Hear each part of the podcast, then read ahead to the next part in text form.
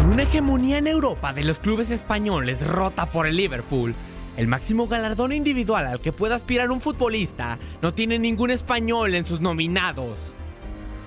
Ya son casi 60 años los que han pasado desde que en 1960 Luis Suárez Miramontes, después de una espectacular temporada con el Barcelona, se convirtiera en el primero y hasta ahora único español en ganar el balón de oro. Desde la impresionante hazaña del gallego, solamente el propio Luis Suárez, Raúl y Andrés Iniesta han conseguido el segundo lugar en el balón de oro además de terceros lugares de Xavi Hernández, Amancio Amaro, Emilio Butragueño y Fernando Torres. Este lunes, France Football anunció una lista de 30 candidatos al Balón de Oro, y ningún futbolista español está dentro de los nominados, algo que no ocurre desde 1993.